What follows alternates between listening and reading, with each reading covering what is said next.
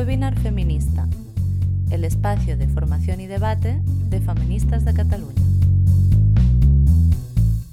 Capítulo 6. Las antropólogas derriban mitos y tópicos, con Silvia Carrasco y Marina Pibernat.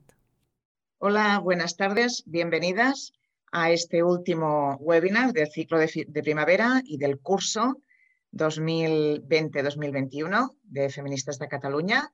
Bienvenidas todas. Eh, como sabéis, eh, y si no, si es la primera vez que asistís a uno de nuestros webinars, os recordamos que Feministas de Cataluña es una organización feminista radical del siglo XXI, aunque heredera de los 300 años de lucha y pensamiento feminista, ah, que por lo tanto se define como abolicionista del género y de todas las formas de explotación y violencia contra las mujeres y las niñas del mundo.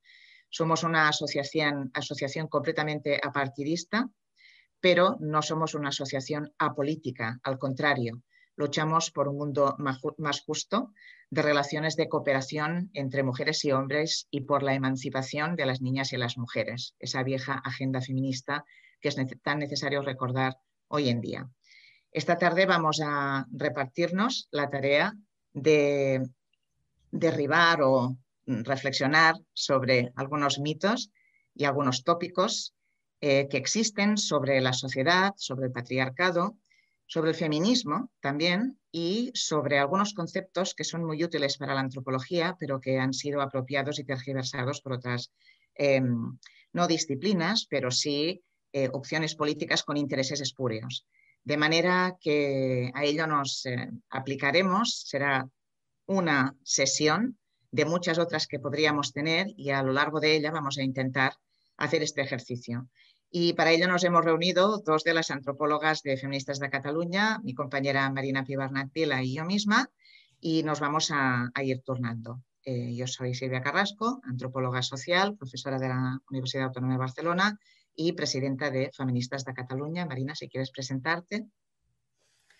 Sí, hola, mm, buenas tardes a todas. Eh, yo soy María Pibernat, antropóloga, historiadora también, aunque soy, creo que soy mejor antropóloga que historiadora, aunque la historia me encanta.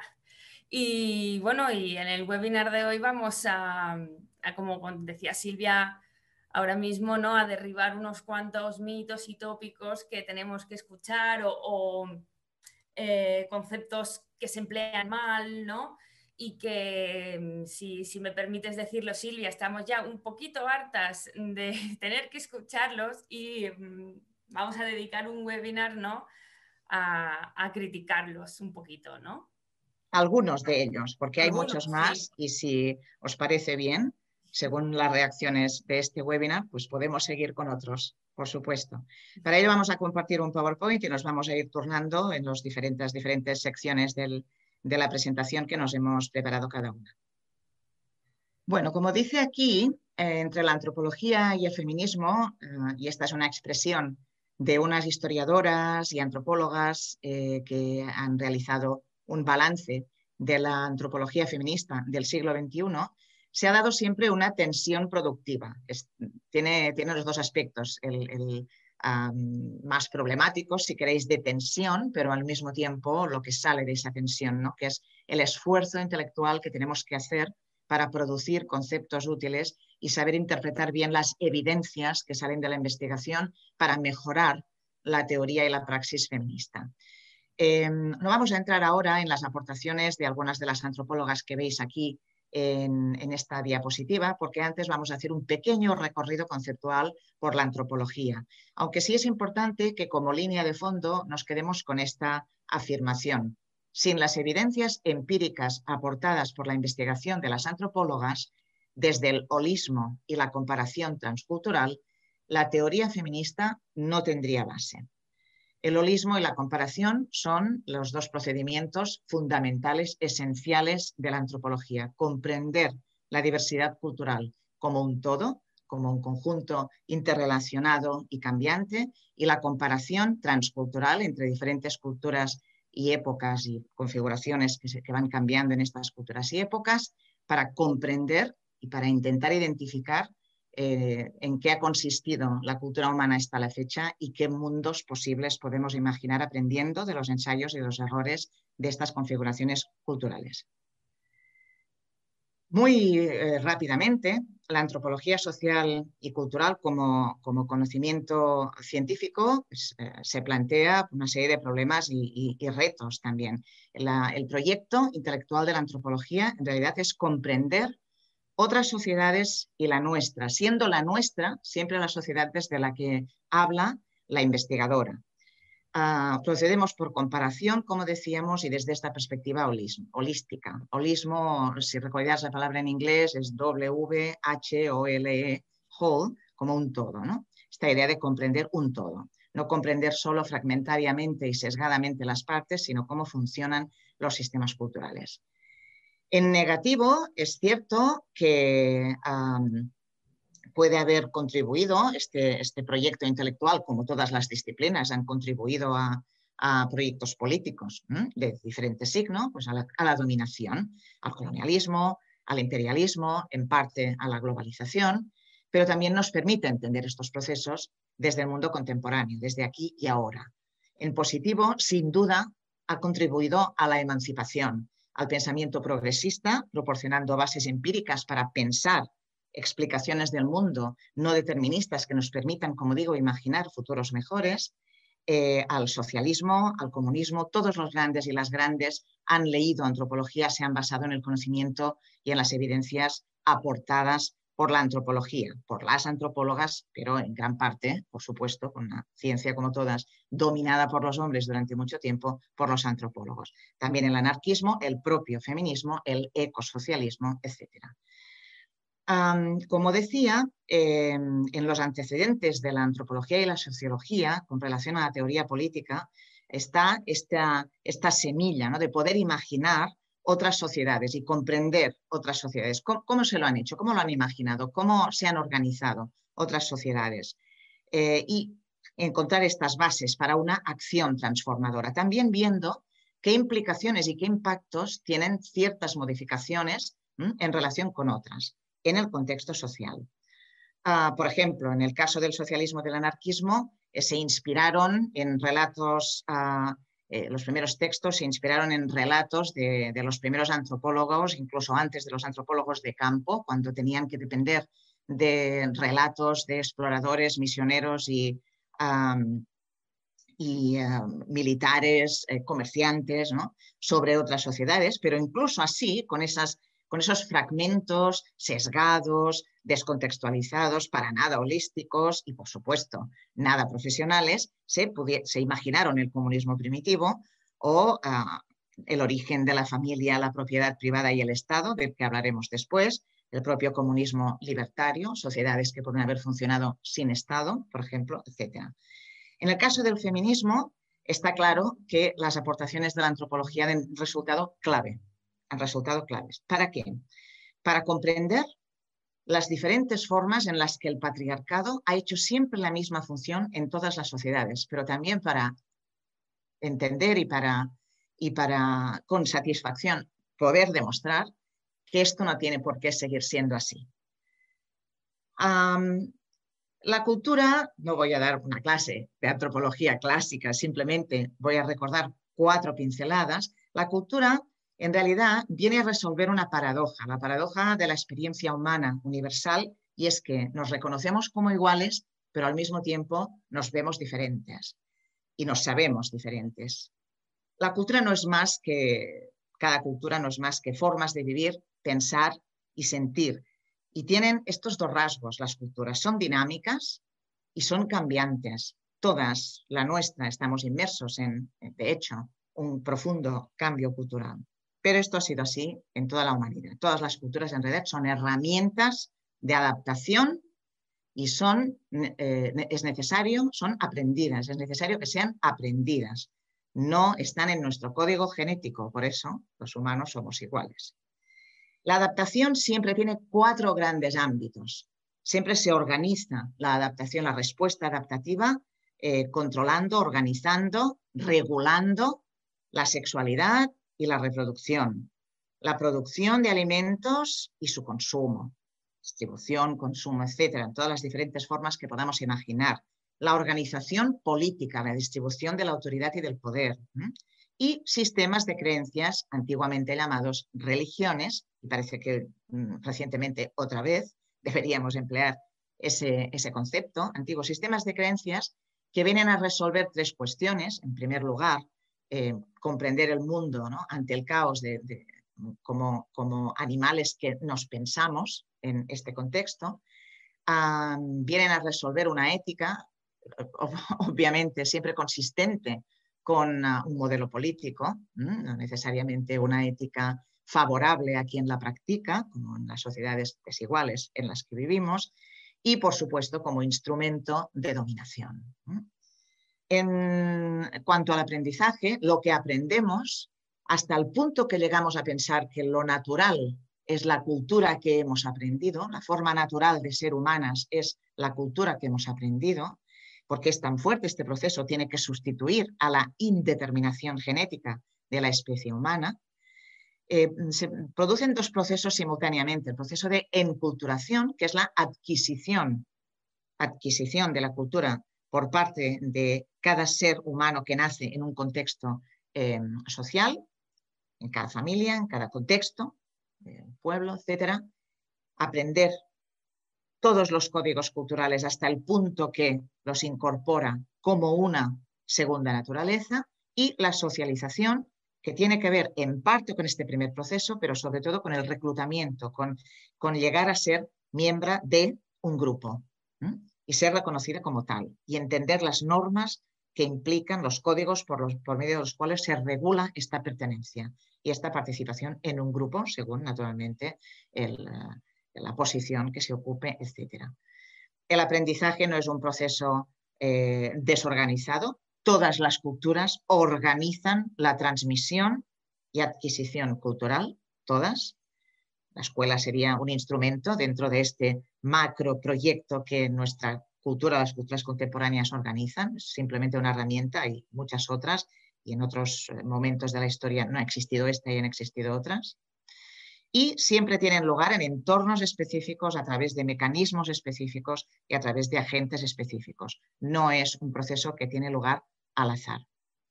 Con esto en mente, es importante que empecemos a, ver los primeros frutos de la antropología, estas, primeras aportaciones de la antropología, ya desde el primer momento ah, en el que empieza a andar como disciplina científica, en el periodo evolucionista que tiene lugar sobre todo a lo largo del siglo XIX y muy a principios del XX, que es rápidamente sustituido. ¿Por qué me centro en ello y no voy a hablar de historia de antropología? Pues porque ahí se producen unos mitos que todavía perduran. Mitos y tópicos, ambas cosas.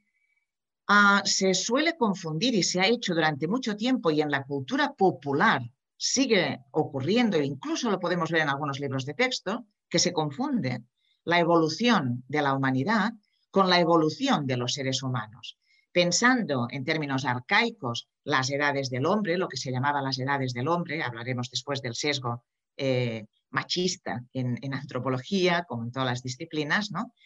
Em, que dividían a las diferentes sociedades y culturas a medida que iban conociendo más, y ahora tenemos unas 6.000 sociedades y culturas bien descritas y conocidas, hablaban de estadios, el estadio del salvaje, el estadio civilizado, y de ahí pasaron a considerar a los seres humanos como primitivos o civilizados.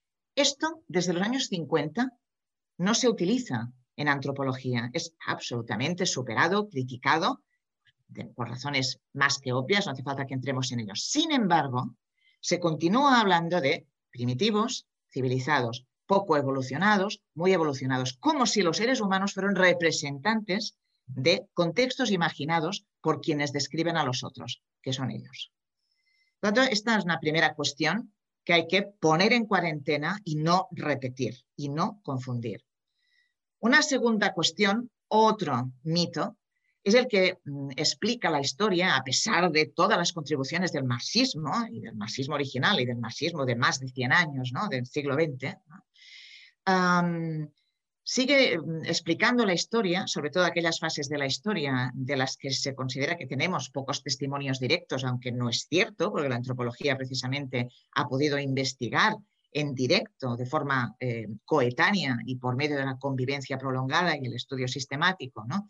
Formas de organización social y modos de producción ajenos al modo de producción capitalista, que es el momento en el, que nace la antropología como disciplina, pues se sigue hablando en términos de invención, descubrimiento, etcétera, como si los procesos de, de transformación social no tuvieran lugar por medio de procesos de intensificación eh, y desequilibrio ecotecnoecológico, como veremos dentro de un momento, y agotamiento, de manera que el modo de producción tiene una contradicción que da lugar a otro. Esto lo sabemos desde hace 150 años.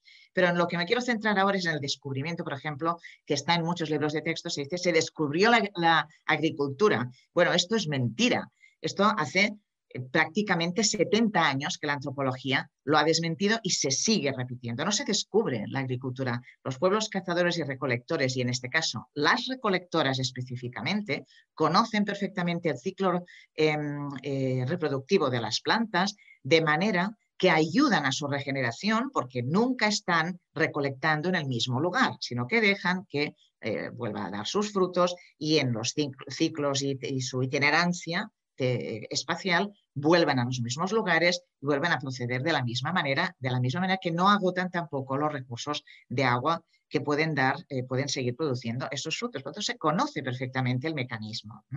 Cuando se adopta es por otras razones. Esto se sigue repitiendo. Y aquí empezamos ah, con uno de los conceptos que han sido anatemizados por una parte de la teoría feminista, en parte también por su mal uso. Pero si cada vez que mm, intereses espurios utilizan mal un concepto, eh, al final dejaremos de hablar. Que otros resignifiquen los conceptos mediante los cuales intentamos comprender el mundo no nos tiene que llevar a renunciar a esos conceptos, sino a defender su verdadero significado. En este caso estamos hablando, ya os lo podéis imaginar, porque lo veis aquí escrito en la pantalla, del concepto del relativismo cultural, un concepto que tiene más de 100 años y que ah, es clave para entender el proyecto intelectual de la antropología. No es un concepto más, es clave para entender el proyecto cultural de la antropología, que como he dicho, es la disciplina que ha hecho aportaciones claves al feminismo. ¿eh? Por lo tanto, no estamos hablando de nada secundario.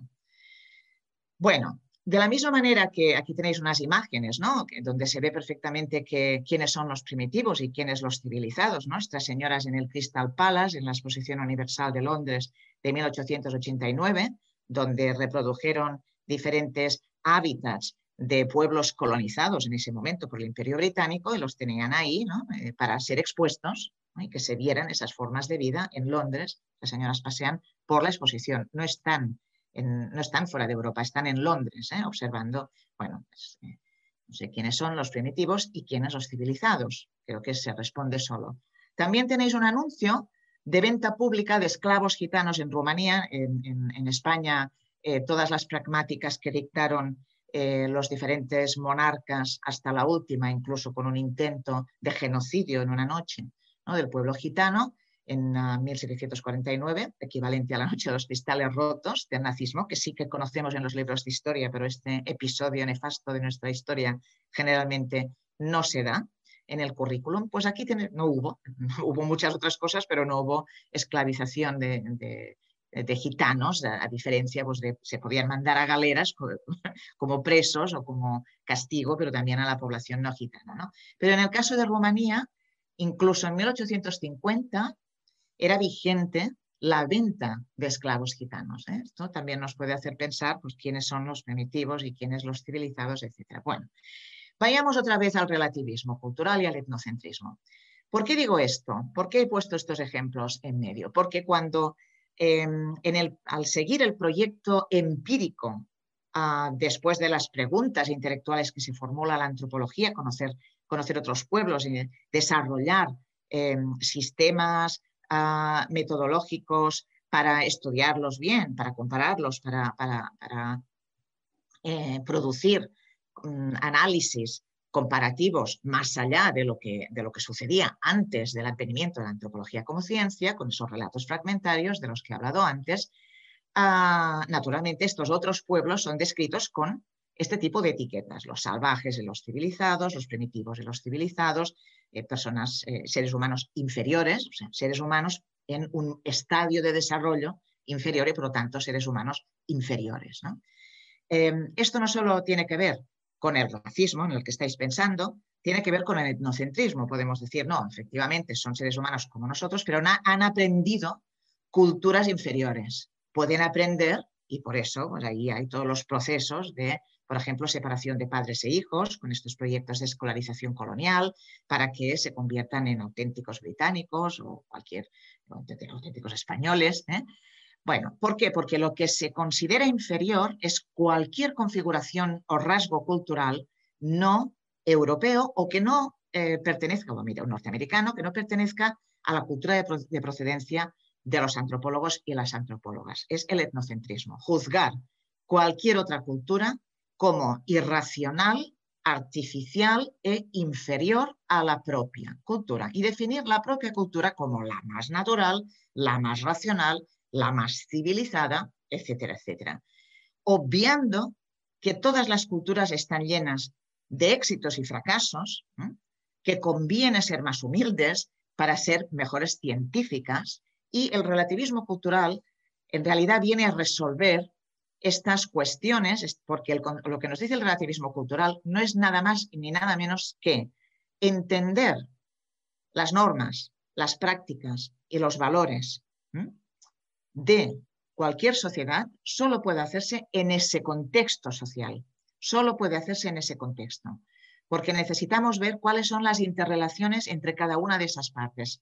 Eso no quiere decir, ni muchísimo menos, validarlas. Esto lo que quiere decir es entender que no tiene nada que ver con justificar ni las desigualdades internas ni las desigualdades globales. Entender por qué está eh, sucediendo de esta manera, por qué se producen estas estratificaciones, jerarquías, etcétera. ¿Por qué, ¿Por qué, se hacen las cosas de esta manera? Ah, tiene una lógica. Por ejemplo, ah, y para eso, ¿qué buscamos? Los condicionantes objetivos. En ese contexto de desarrollo tecnológico, con esas presiones ecológicas y con, ese, con esas formas de adaptación demográfica, ¿qué sentido tiene tal o cual práctica cultural? Esta es la cuestión. No tiene absolutamente nada que ver con el relativismo moral ni con justificar la desigualdad. Bueno. Cosas que sabemos, cosas que no sabemos. Ya he mencionado el equilibrio ecotecnodemográfico y ahí estamos absolutamente todas las culturas y sociedades. Sería bastante ridículo que pensáramos en una sociedad contemporánea de 2021 ah, solo en términos positivos, en un momento en el que todavía no nos hemos ah, deshecho de una situación de pandemia que es un gran fracaso que tiene que ver con un modelo extractivista basado en el beneficio ilimitado y no en el bien común y en el cuidado de las personas. Por lo tanto, ahí estarían eh, todos esos componentes. Esto es el holismo. ¿Y cuáles son los condicionantes objetivos, ¿no? según ese modelo?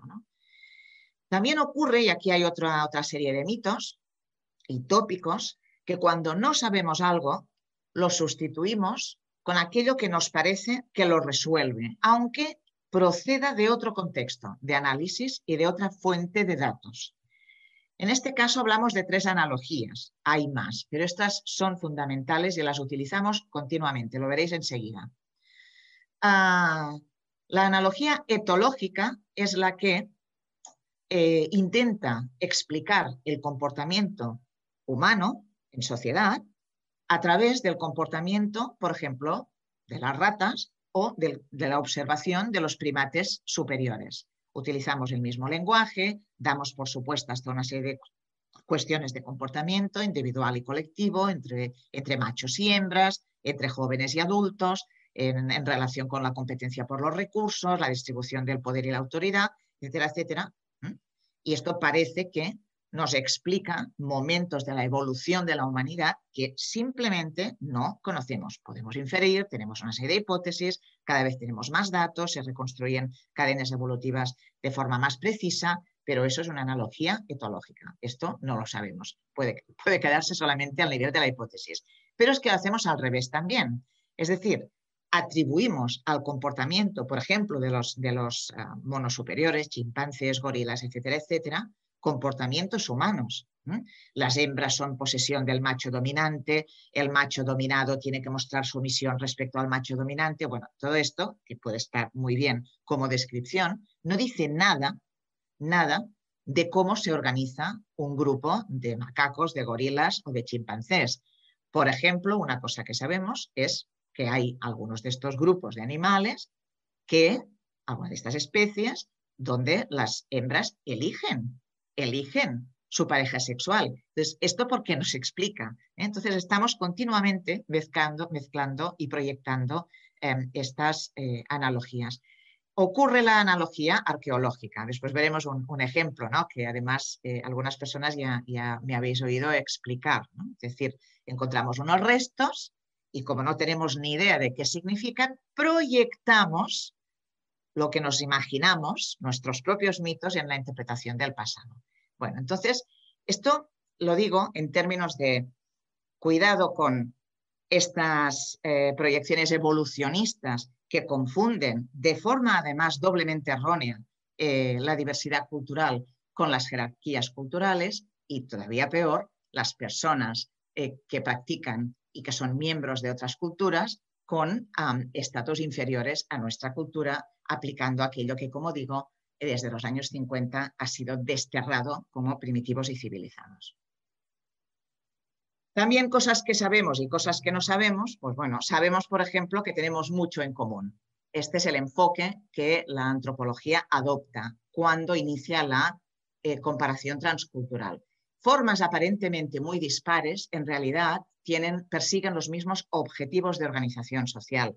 En este caso, no voy a entretenerme porque creo que es importante que volvamos a la antropología y al feminismo, a la, construcción de la diferencia, la utilización de las mujeres que se utiliza como la idea de la paz del mercado, eh, que son sesgos androcéntricos que algunas antropólogas después rompieron. ¿Por qué a todo el mundo le parece normal? ¿Por qué no hacemos las preguntas de otra manera? ¿no? O cómo se construye el endogrupo y el exogrupo, quién pertenece al dentro y quién pertenece al fuera. Eso es universal esto solamente es propio de otros grupos o todas las sociedades, por supuesto, la sociedad desde la que habla la antropología también lo hace, sin duda también lo hace.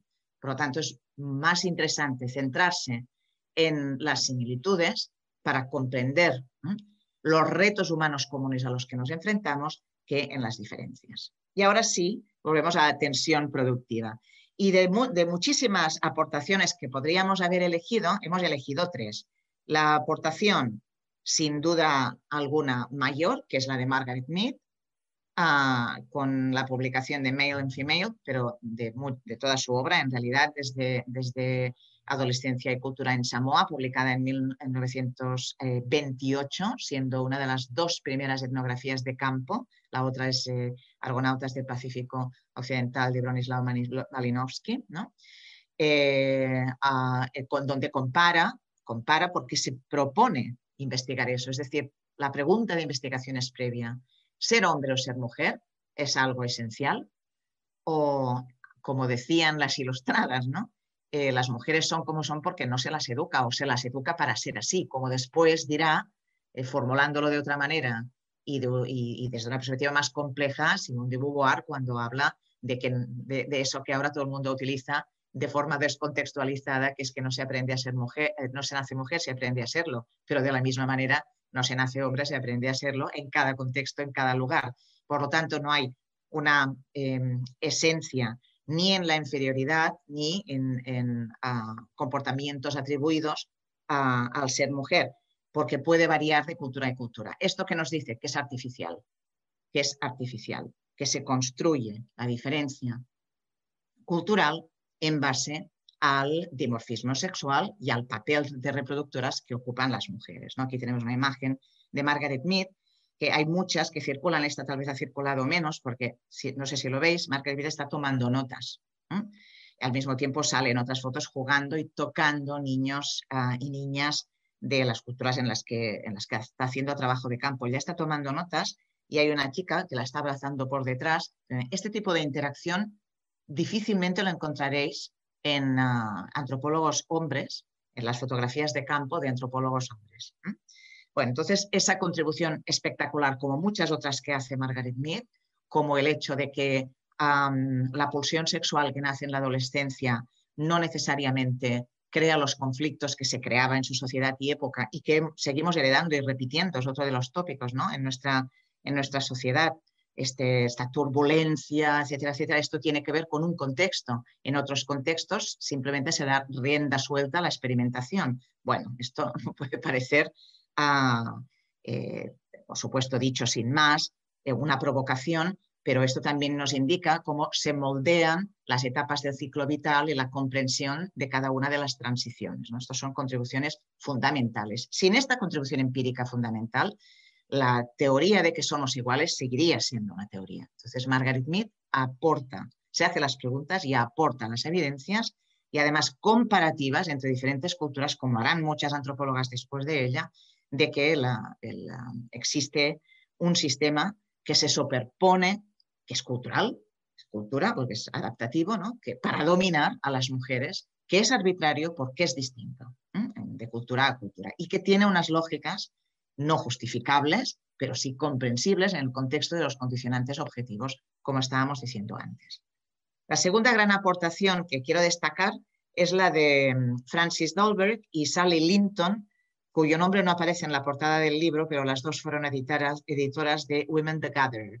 Eh, la mujer recolectora, que fue una respuesta, tiene aportaciones de muchas investigadoras de campo, fue la respuesta a Man the Hunter, el hombre cazador. Fue un hito en la investigación antropológica que se dedicaba a investigar qué hacían otros hombres del mundo. Las mujeres estaban ahí ah, de accesorio. Entonces, Women the Gatherer tiene dos méritos. Uno, que nos habla eh, pone en el centro de la investigación etnográfica a las mujeres y dos, descubre a la recolectora. Hasta ese momento, los antropólogos hombres habían reproducido la forma en la que los grupos de cazadores y recolectores, que en esos momentos se llamaban de cazadores, se llamaban a sí mismos. Y o bien se llamaban los hombres, o bien se llamaban, en, su lengua, cada una de sus lenguas, o bien se llamaban los cazadores, porque era la actividad de prestigio realizada por los hombres quienes dominaban esos grupos, como en todos los demás grupos del mundo mundial conocido. De manera que eh, todo el mundo pensaba que estos, estos grupos vivían de la caza. Lo que es más sorprendente es que esos investigadores de campo, hombres, estaban conviviendo con esos grupos de cazadores y recolectores y no veían que en realidad el 98, hasta el 98% de la dieta de muchos de estos grupos, la caza-recolección es la, arte, el arte de subsistencia que se ha adaptado a las formas más diversas y hostiles del mundo, desde los inuit del círculo ártico hasta la selva amazónica, eh, las llanuras, eh, eh, el desierto, los desiertos como el desierto del Kalahari, que es donde estuvieron haciendo ese trabajo. Em, bueno, pues ahí está la subsistencia, el origen de, el producto básico de la subsistencia y el trabajo fundamental, esencial para la subsistencia del grupo que realizan las mujeres. Entonces empezaron a llamarles cazadores recolectores recolectoras cazadores o culturas de recolección y caza sería lo suyo, de momento todavía no se ha cambiado. Pero además hay más cosas, que es esta idea de la división sexual del trabajo, pensando que, claro, la recolección pues, es algo que es mucho más suave, no necesitan irse a grandes distancias, perseguir animales peligrosos, organizar la caza en grupo, que siempre es superior a ir recolectando plantitas, etc. Bueno, todo esto es una proyección, no es real. En primer lugar, porque las mujeres mientras recolectan, cazan, si se da la oportunidad. Aquí hay un chiste que os he, que os he eh, copiado que dice, a ver, yo soy el cazador y tú eh, se supone que eres la recolectora. Y la mujer le contesta, bueno, estaba en medio del camino eh, y yo quería recolectar. Entonces se ha cargado a un mamut, ¿no? Lo vemos por el tipo de cuerno. Es esta idea que efectivamente. Pero es que además la organización de la recolección sabemos que también es muy compleja. Por ejemplo, los cantos, para una serie de mujeres a recolectar, y los cantos de una, un verso más un grupo que le responde son un mecanismo de ayuda y de, de control de que ninguna está en peligro ni está en riesgo. De manera que aunque no se estén viendo esos cantos, ¿no? es un ejemplo, hay un montón. hay 6.000 culturas bien, bien descritas de, de, todos tipos, no solo cazadores recolectores, la nuestra también, ¿no? Entonces, quiero decir que toda esta idea de que no, para cazar un animal, pues hay que organizarse, se utilizan unas herramientas, bueno, para recolectar también, cuando estamos recolectando, por ejemplo, frutos enterrados en la tierra, o bulbos, etcétera, ¿no?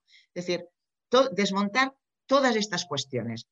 El 90% de estas cuestiones se siguen repitiendo hoy en día de forma sesgada. Bueno, ah, a pesar de Francis Dover y Sally Linton y todas las que vinieron después. Y la tercera gran aportación para el feminismo es, a mi modo de ver, la aportación de Françoise Héritier, entre las clásicas, sobre la violencia. ¿eh? Françoise Héritier dice, la violencia no tiene nada que ver, igual que Margaret Mead había dicho, lo que se atribuye a ser hombre o ser mujer es cambiante, depende incluso las formas de ser, cómo se socializa para que sean de un tipo o de otro las personas, ¿no? hombres y mujeres.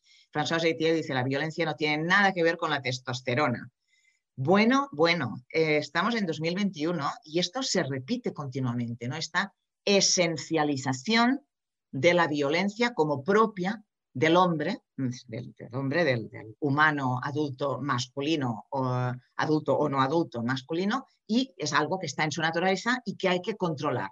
Bueno, esto, aparte de no ser así, en absoluto, en absoluto, lo que dice François Héritier es no solo no es natural, sino que es un exceso de cultura, en el sentido de que la socialización a la inculturación a la que han estado sometidos los hombres para eh, reproducir, comprender y reproducir su papel por encima de las mujeres, de cualquier mujer en su sociedad, en cualquier tipo de sociedad, con el aprendizaje del lenguaje privilegiado de la opresión, que es la violencia, en realidad lo que están mostrando es que ha tenido éxito esta socialización cuando la practican.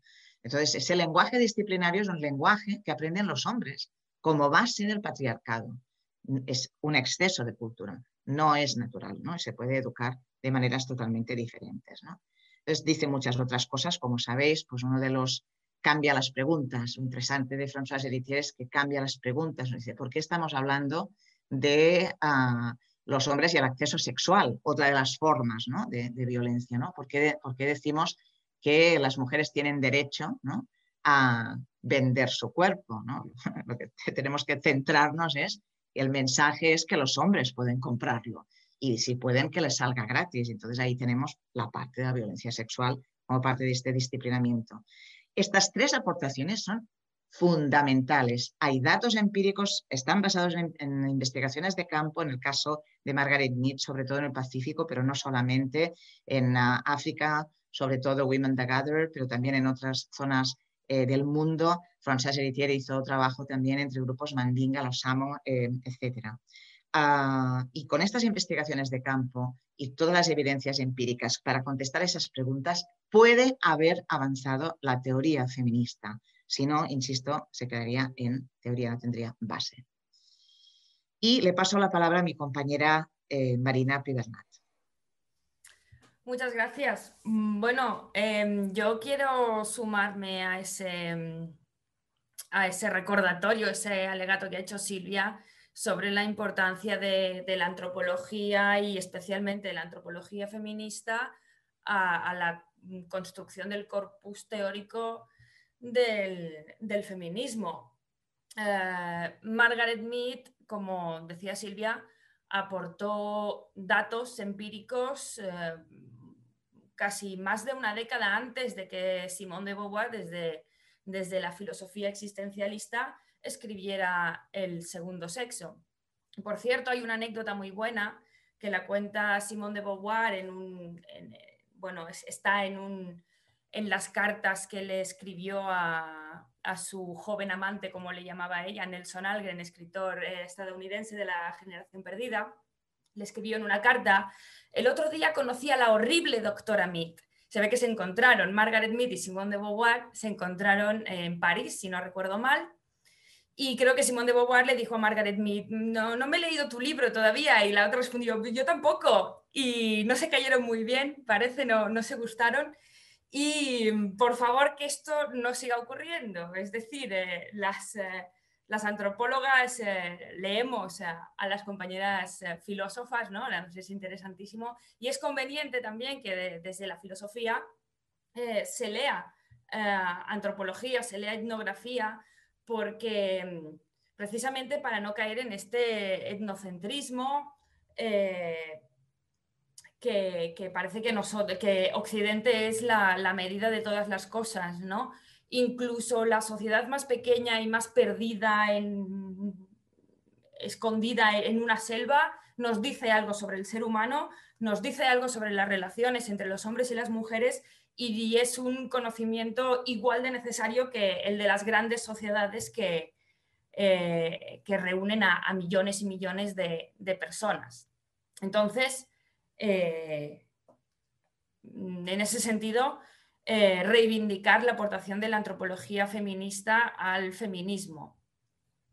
Y alguna otra pequeña cosa antes de entrar en, el tema del mito del matriarcado, si me permitís. Por cierto, también es necesario eh, leer eh, etnografía, leer antropología para, para evitar esos malos usos de términos como el del relativismo cultural, que lo vemos constantemente y siempre nos llevamos las manos a la cabeza. El relativismo cultural no es eso de es su cultura y hay que respetarla. Eso no sé lo que es, pero no es el relativismo cultural y no tiene nada que ver con la antropología. La antropología no dice que como es una cultura es la suya, hay que respetarlo, hagan lo que hagan. No es así. Eh, de hecho, el relativismo cultural sirve, como explicaba muy bien Silvia, para comprender eh, por qué esas sociedades eh, hacen lo que hacen. Y, si se quiere cambiar algo, alguien dentro de esa misma sociedad o fuera quiere cambiar algo, es necesaria esa comprensión para el cambio. Es decir, el conocimiento es mm, potencialmente revolucionario porque supone el cambio, ¿no? nos, ayuda al cambio. Bien, ya, ya, entro en el mito del matriarcado y algunas cosas que se me han estado ocurriendo mientras hablaba Silvia. Voy a intentar eh, metiendo la cuña. El mito del matriarcado. Seguro que mm, lo habéis escuchado mm, mil millones de veces, ¿no? Eh, cosas como, bueno, es que antes el poder era de las mujeres, ¿no? Porque la Venus de Willendorf o, eh, no sé, o gente que hombres, chicos, sobre todo, que dicen, no, no, mi casa no, mi casa manda mi madre, mi casa es un matriarcado, porque mi madre siempre me manda a poner la mesa. No, eso no es un matriarcado, ¿vale? El matriarcado eh, es un mito, y es un mito en el sentido estricto del término. En la antigua Grecia estaba el mito de las amazonas, esas mujeres guerreras que vivían en, comunidad, eh, dice la leyenda que eran hijas del dios Ares, dios de la guerra, que se amputaban el pecho derecho para, ponerse el arco y las flechas y, tal, para poder apuntar mejor. Eh, y están, bueno, están citadas en, varios textos mitológicos. Aquí tenemos una representación de las amazonas, que realmente nunca existieron. O sea, no ha existido ninguna sociedad eh, como, se pinta las Amazonas, ¿no? Sin embargo, el mito de las Amazonas, de esta sociedad por y para las mujeres, donde solo hay mujeres y ellas tienen todo el poder y apartan a los hombres, o que incluso se decía que las Amazonas eh, mataban a los bebés eh, varones que nacían y, se quedaban con las chicas, eh, pues el mito de las Amazonas atraviesa prácticamente toda la historia, por lo menos la, occidental. Eh, lo vemos, por ejemplo, en muchos eh, productos audiovisuales de, nuestra época. Aquí he puesto la imagen de Chena, la princesa guerrera, que también era una especie de amazona guerrera. Y, antes, pero ya estaba Wonder Woman que, o, la Mujer Maravilla, que si, eh, que, de hecho sabéis que eh, creo que es DC, Comics ha hecho ahora las, las nuevas películas, pero ya eh, a mediados del siglo XX ya surgió el personaje de Wonder Woman, que si recordáis también es una amazona, ¿no? Que luego se va al mundo digamos, al, mundo normal y corriente. En la película concretamente se eh, participa en la Primera Guerra Mundial con una cosa así bastante excéntrica, pero era un Amazonas, ¿no? Eh, la historia de, Wonder Woman es un, es un origen mitológico, el de este personaje que ha atravesado también la historia mm, de Occidente y de hecho, como dice Tim Hanley, que ha estudiado a este icono femenino de la cultura popular, eh, a medida que eh, ha ido cambiando la situación de las mujeres en Estados Unidos, concretamente Wonder Woman también, el personaje se iba adaptando a estos cambios. ¿no? De hecho, su creador, eh, Marston, William Marston, es un personaje él, en sí mismo ya bastante curioso, era, se ve que era muy ginecofílico, él, creía, él era psicólogo, él creía realmente que las mujeres eran mejores que los hombres, más inteligentes, eh, bueno, eh, toda, él tenía toda, toda una historia en relación a la feminidad, ¿no? Incluso con, bueno, con, tintes de alguna parafilia mm, tipo sadomasoquista. De hecho, Wonder Woman aparece muchas veces ya en los cómics de esa época, en los cómics clásicos, mm, como maniatada, ¿no? Con grilletes, todo tenía una estética bastante sadomaso, ¿no?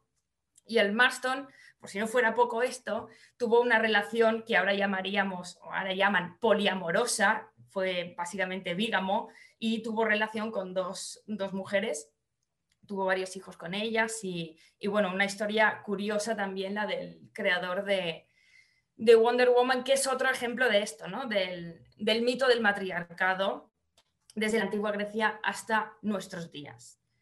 Sin embargo, si vamos a la siguiente, sí, han, existido unas, guerreras, ¿eh?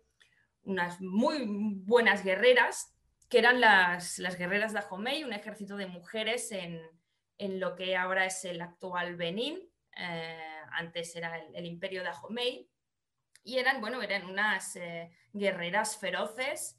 De hecho, ahí vemos la imagen a color de, esta señora con una cabeza cortada. Decían que Em, la gente a la que capturaban le solían cortar la cabeza. Era un ejército de unas 5.000 mujeres, eh, pero no tenía nada que ver y está muy lejos de tener nada que ver las guerreras de Dahomey con el matriarcado. De hecho, eran, eh, empezaron siendo la guardia personal del rey y luego eh, se convirtieron en una especie de ejército regular que sobre todo servía para capturar a gente más arriba del río, más en el interior, que luego los trasladaban a, las zonas costeras y ahí eh, pues vendían a, esas personas, los vendían al, hombre blanco. En este caso las eh, vendieron, se calcula que vendieron unos... Eh, o sea, el, monarca Dahomey, con la ayuda de su ejército de, las guerreras, vendieron unos dos millones de personas a esclavistas daneses y los daneses eh, les pagaron con rifles, como el rifle que lleva aquí eh, en la imagen, ¿no? Eso ya también quedaría para otro día, otro mito, ¿no? El tema del, del, esclavismo eh, y en el colonialismo, como si a veces no se pensaba que era el hombre blanco que iba activamente a cazar personas en África para trasladarles a, en América. Lo cierto es que ni bajaban del barco porque ya había ya existía el, esclavismo ahí, ¿no? Eh, en fin, eso ya para otro día, pero eso lo he mencionado a las guerreras de Dahomey para precisamente poner de manifiesto que aunque puede, puede haber mujeres guerreras, mujeres con poder, mujeres muy violentas, pero eso no, no, es, un, no es un matriarcado. ¿no? Entonces, la siguiente diapositiva Eh, aquí contaremos un poco entonces cuál es el mito del, matriarcado, de dónde arranca este mito, porque no existe. Es decir, eh, ahora hablaremos un poco de ello, vamos a ver de dónde arranca, pero no existe. Eh, el mito del matriarcado en, antropología arranca ya desde los inicios de la disciplina entre los antropólogos evolucionistas. Hay que decir que eh, los evolucionistas, como también explicaba Silvia ahora, se caracterizaban por tener una visión de, la sociedad humana en la cual pues, como de las personas, ¿no? Una, eh, por estadios, como si las culturas fuesen equivalentes a distintos estadios de edad. ¿no? Entonces, las sociedades primitivas, como las llamaban, las, primitivas, ¿no? las de cazador-recolector corresponderían a la infancia y a la adolescencia de la humanidad. ¿Y quién correspondía eh, entonces a la edad adulta y estable de, la humanidad? Pues la sociedad de ellos mismos, de estos mismos señores, ¿no? qué, casualidad, ¿no? Evidentemente el evolucionismo no, es, no, era científico, partía de este etnocentrismo eh, de pensar que la propia sociedad es la, mejor, la, más desarrollada, la más lista, la más buena y la más de todo. Pero eh, esto ya hace mucho tiempo que ha sido descartado porque desde luego no puede ser. Un ejemplo también que, en el que he pensado cuando Silvia lo estaba explicando. Cuando los conquistadores llegaron al Nuevo Mundo, llevaron eh, el hacha, ¿no? Y se sorprendieron mucho de que, de que los salvajes, estos que estaban por ahí, eh, utilizaran el hacha para producir eh, la misma cantidad de leña que siempre habían, que siempre habían generado, pero con la mitad de tiempo, en vez de producir el doble de leña de la que necesitaban siempre eh, con el mismo tiempo. Eh, claro, desde el punto de vista de los colonizadores, que es una sociedad diferente, orientada, luego hablaremos de esto, orientada al intercambio, a la acumulación y al intercambio, eh, para ellos esto era un atraso, ¿no? Lo que hacían los, los salvajes estos. Sin embargo, los salvajes, ellos curraban lo mínimo, generaban lo que necesitaban y el resto del tiempo mm, pues no, no estaban trabajando, ¿no? y al final dices, no, no sé decirte quién es el más evolucionado. ¿eh? Yo casi que me quedaría con esos salvajes que, con un, rato ¿no? de, hacer algo y tal ya satisfacían sus, necesidades ¿no? Como grupo. Pues bien, eh, los antropólogos eh, evolucionistas se dieron cuenta de que en esos supuestos estadios inferiores de, la humanidad, Mm, en algunas sociedades había, las mujeres tenían mucho poder. De hecho, por ejemplo, como estudió Lewis Henry Morgan, aquí una foto, eh, eh, entre los iroqueses, eh, la tierra, se, si no recuerdo mal, la tierra se heredaba a través de la línea femenina. Es decir, las mujeres tenían un cierto poder importante entre la sociedad iroquesa y de hecho cuando varias tribus iroquesas se federaron en el siglo XIX, una de las, una de sus, redactaron una constitución y una de, las cosas que pone allí era que las mujeres eran las, las, herederas de la tierra o, algo así, ahora no lo recuerdo muy bien, pero en cualquier caso tenían mucho poder. Claro, y esto planteaba un problema, porque si resulta que en las sociedades antiguas las mujeres tenían mucho poder y en las, antiguas, perdón, en las sociedades em, en estadios inferiores la mujer tenía más poder y ahora no lo tiene, ¿qué ha pasado, qué ha pasado aquí? ¿Por qué? Em, ha habido este cambio? ¿Ha habido este, eh, traslado del, poder desde las mujeres a los hombres? Bien, eh, los antropólogos evolucionistas se ocuparon mucho del tema, especialmente Bakofen, McLennan también. Pero bueno, y, acabaron determinando pues que eh, antes había un matriarcado y que las mujeres mandaban. y bueno, y que entonces esto fue, fue cambiando. Quien, hizo, quien intentó dar una explicación más convincente a este cambio de lo que habría sido un matriarcado al patriarcado fue Engels, hablaremos después de él porque también hay otros mitos en relación a esto, mitos y tópicos y cuestiones profundamente políticas que entroncan con el, con el feminismo y con la política, luego lo hablaremos. Pero bueno, eh, de aquí arranca la idea esta del, mito del matriarcado, que ellos eh, realmente, los evolucionistas pensaron que, así fue, que antes gobernaban las mujeres, ¿no? Sin embargo, si ponemos la siguiente diapositiva, eh, según las, antropólogas de los años 70, las antropólogas feministas de los años 70, dijeron, a ver, ¿Ha existido realmente un matriarcado? ¿Hay pruebas de esto? ¿Se emplearon a fondo en, ver si realmente existía alguna sociedad que pudiera llamarse matriarcado? Y concluyeron que no hay pruebas de que haya existido una sociedad, jamás en la historia, en la que las mujeres hayan ostentado el poder absoluto, donde los hombres hayan estado subordinados a las mujeres o que fueran propiedad de ellas. Es decir, nunca ha existido una sociedad donde las mujeres mataran a sus maridos porque sí o porque, bueno, porque habían sido infieles, ni las mujeres han podido ir a sitios donde estaban hombres eh, retenidos para poder acceder sexualmente a ellos, como es el caso de la prostitución. Es todo esto eh, o, donde las mujeres eh, accedieran a los recursos eh, en detrimento de los hombres, es decir, que las mujeres tuviesen mayor acceso a los recursos que los hombres. Esto no ha ocurrido. Como decía Silvia, hay unas 6.000 sociedades documentadas y no hay datos para decir que ha existido un matriarcado. Y creedme cuando os digo que las antropólogas feministas somos las primeras interesadas en que hubiese una sociedad matriarcal, porque anda que no sería interesantísimo estudiarla. Pero, lo siento, señoras, nunca ha existido esta sociedad matriarcal. Y sin embargo, eh, constantemente aparecen en los medios de comunicación eh, artículos, eh, Mm, bueno, de, divulgación científica o de curiosidades o de mil cosas sobre, eh, sobre el matriarcado, ¿no?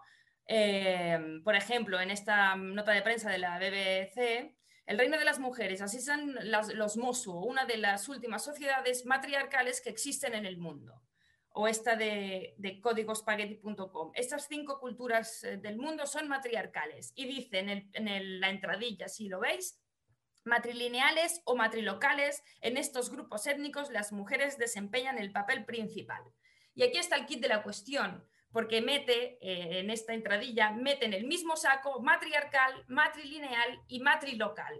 Esas son cosas distintas, eh, no son intercambiables. Una sociedad eh, matrilineal, cuando hablamos de sociedades matrilineales, en antropología nos referimos a que es la madre quien transfiere a sus hijos e hijas la calidad de miembro del grupo. Es decir, en una sociedad matriarcal, yo formo parte del grupo de parentesco de mi madre, no del de mi padre. Mi padre es mi padre, pero no es, no tiene ni por qué ser considerado un pariente, es simplemente el padre.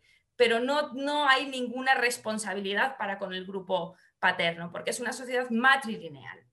Ahora bien, en una sociedad matrilineal gobierna y tiene el poder la madre? No. En una sociedad matrilineal tiene el poder el hermano de la madre, el tío. ¿Vale? Entonces, eh, la madre no tiene que la, la mujer no tiene que responder ante su marido, sino que tiene que responder ante su hermano, en este caso. ¿Vale? Es verdad que es mejor vivir en una sociedad puestos a, puestos a escoger, ¿sabes? Que a mí me gustan muchas estas cosas de con una pistola en la cabeza, ¿qué preferirías? ¿Una cosa o la otra? Bueno, pues con una pistola en la cabeza es preferible vivir en un patriarcado matrilineal porque por lo menos tu sexualidad, eh, o sea, da igual con quién te acuestas y da igual quién sea el padre de tus hijos, porque no importa el padre. Con lo cual, las mujeres en, un, eh, en una sociedad matrilineal tienen muchísima más libertad sexual, por ejemplo, que en una patrilineal, donde es muy importante que en las patrilineales que eh, se sepa seguro y tener muy seguro que el hijo de la mujer es del padre que corresponde, que necesita, no incluir otro miembro a su grupo. En las patrilineales, pero en las matriarcales, en las matrilineales es absolutamente igual quién es el padre, ¿vale? Con lo cual, oye, mira, puestos a escoger Em, entonces, eh, una cosa es la matrilinealidad y la otra es la el matriarcado. Son cosas distintas. Eh, no tiene nada que ver. La matrilinealidad existe. Hay sociedades patriarcales que son matrilineales, pero el matriarcado no existe. Y em, hay como una confusión en esta especie de divulgación de la antropología mala, porque es una muy mala divulgación de la antropología, y ahí también tenemos un vacío que algún día tendríamos que ocuparnos de ello en serio, o también lo confunden con la matrilocalidad. La matrilocalidad es cuando al casarse eh, la pareja se va a vivir eh, con la familia de, la esposa, ¿no? Eh, están las, las, patrilocales que se van a vivir en el, con el grupo del, marido, ¿no? Luego hay otras formas, ¿no? Pero bueno, el caso es que es muy gracioso porque eh, parece que cualquier sociedad en la que las mujeres tengan una mínima libertad sexual o tengan una mínima eh, participación en la vida pública eh, o algo así, los medios, sí, los medios o, estos artículos divulgativos ya hablan de ella de matriarcado en mayúsculas, ¿no? El reino de las mujeres, uy, como si fuera, pues bien, pues no, esto no es así.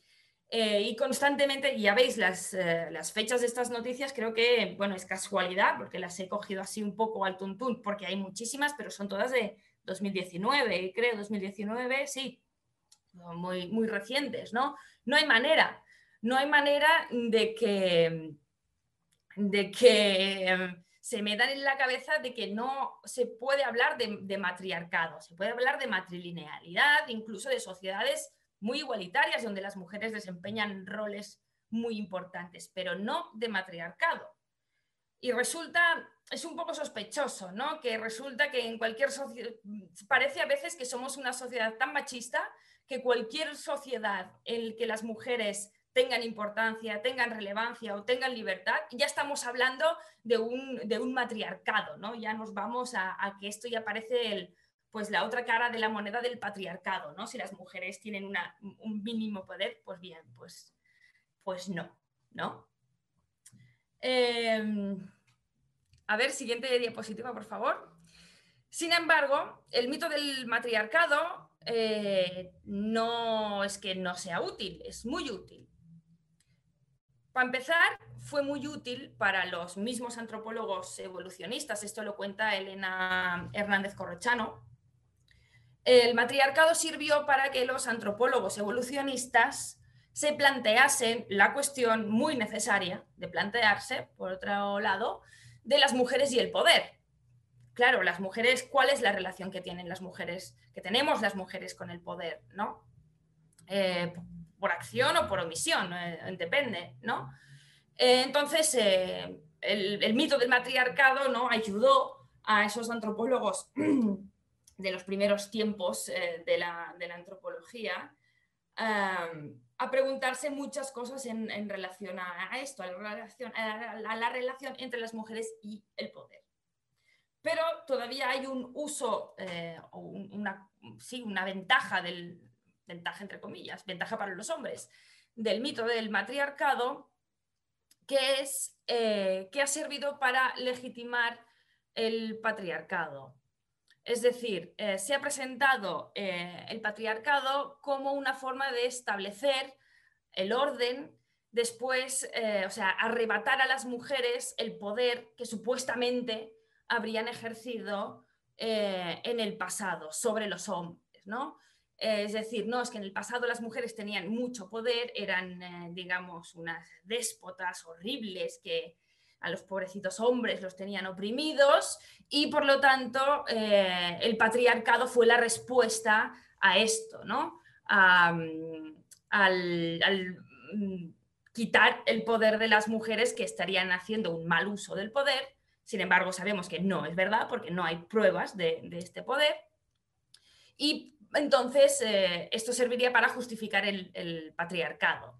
De hecho, en, varios, eh, varias eh, tradiciones o cosas en distintas sociedades se puede ver este, se puede ver muy claramente, además, este tipo de, de justificación del patriarcado a través, si no del matriarcado directamente, si de un supuesto poder que, las mujeres ejercen sobre los hombres. Por ejemplo, el tema del velo eh, en las sociedades eh, musulmanas, no, en todas, porque no en todas llevan velo, pero el, el velo se justifica porque se supone que el pelo de las mujeres es una cosa extremadamente sensual eh, y que tiene un poder sobre los hombres inmenso y que por lo tanto se debe de controlar y por lo tanto se debe de ocultar. ¿Vale? Sea, es el, em, ese es el, razonamiento ¿no? que hay eh, usando eh, este supuesto poder de las mujeres sobre los hombres para oprimir a la mujer o para, sí, ¿no? para, para ejercer poder sobre la mujer, utilizando este argumento eh, que siempre eh, facilita el mito del, matriarcado. He puesto aquí la imagen de la vagina dentata porque es el típico mito ¿no? De esta pesadilla masculina de una vagina con dientes que cuando, cuando vas a tener relaciones sexuales te, agarra el pene y te lo corta y se lo come. No, sé, la verdad es que no soy experta en las pesadillas masculinas, pero eh, eh, bueno, eh, me parece que el, tema de, esa cosa de la vagina dentata ¿no? expresa muy bien estos temores de castración de, los que tienen los hombres en, relación a que tienen los hombres, bueno, que circulan, ¿no? Pues en relación a las mujeres, ¿no? De, ese temor de los hombres a ser dominados por las mujeres, ¿no? Que es lo que en última instancia nos conduce a la misoginia, ¿no? De hecho, el misógino no solo odia a las mujeres, sino que las odia porque las teme profundamente. Pues ahí está la vagina dentata, ¿no? Y el tema del mito del matriarcado, que repito, el matriarcado no existe. Em, esto a fuego, ¿vale? No ha existido y espero que más o menos eh, haya quedado claro ¿no? el por qué, no, por qué decimos que no ha existido el matriarcado, ¿no? Bien, eh, hablábamos de Morgan en relación a todo este tema del matriarcado y de aquí vamos a ir a otra cuestión que también eh, es un mito que hay que, mm, si no derribar, eh, sí hay que revisar, porque se escucha muchísimo. Es el de la relación entre eh, el patriarcado y la propiedad privada, que está en la siguiente diapositiva. Aquí tenemos una foto de Morgan, también el mismo, este mismo antropólogo evolucionista, que en 1877 publicó una obra mm, muy importante en, la historia de la antropología, que fue Ancient Society. En Ancient Society, eh, bueno, pues hablaba mm, sobre todo de... Mm, él era estadounidense, Morgan. Una cosa que les, pasa, eh, les pasaba a los antropólogos de aquella época estadounidenses es que esa, ellos eran descendientes de colonos, claro, pero tenían a esa diferencia cultural eh, tan grande, ¿no? a esas otras sociedades tan distintas, las sociedades eh, eh, nativas americanas, la tenían ahí, a tiro de piedra, de, donde ellos habían establecido sus 13 colonias ¿no? antes y tal. entonces, las, estudiaron, ¿no? Las estudiaron mucho. Aunque vale decir que, que Morgan todavía es de los que eh, tuvo mm, contacto eh, con, esas sociedades. Muchos otros antropólogos, Bakofen, por ejemplo, si no recuerdo mal, básicamente eh, ellos no eran etnógrafos en el sentido de que no se iban a convivir con, las sociedades a las que estudiaban, sino que muchos de esos primeros antropólogos eran básicamente ratas de biblioteca que estaban siempre estaban analizando sociedades y culturas distintas a la suya en base a mm, documentos de mm, desde curas, colonizadores, em, de esto que habían estado mm, por ahí, eh, en los mares, y a partir de, estos testimonios, o sea, que no era de primera mano el conocimiento, pero a partir de esos testimonios elaboraban sus teorías. ¿no? Morgan fue un poco distinto en ese sentido, aunque toda su obra se enmarca dentro de la antropología evolucionista de la época, que era el paradigma que había en aquel momento. Faltaba todavía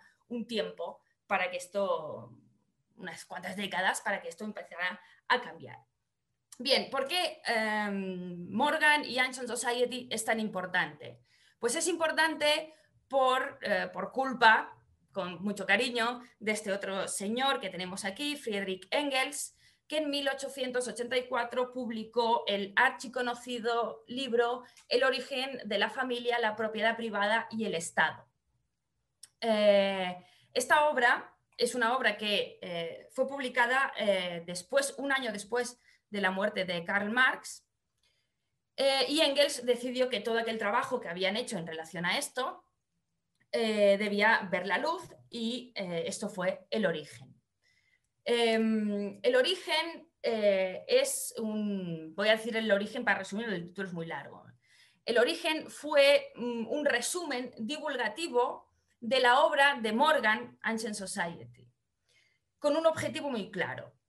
Marx y Engels, materialistas, eh, decían que eh, querían decirle a la clase obrera que su opresión, que su, la discriminación que sufrían, que todos sus, todas sus penurias no eran fruto de la naturaleza, ni eran un designio divino, ni, ni tenían que ser para siempre y que se podía cambiar. Ahí está esa fuerza del conocimiento que, de la que hablaba antes. ¿no?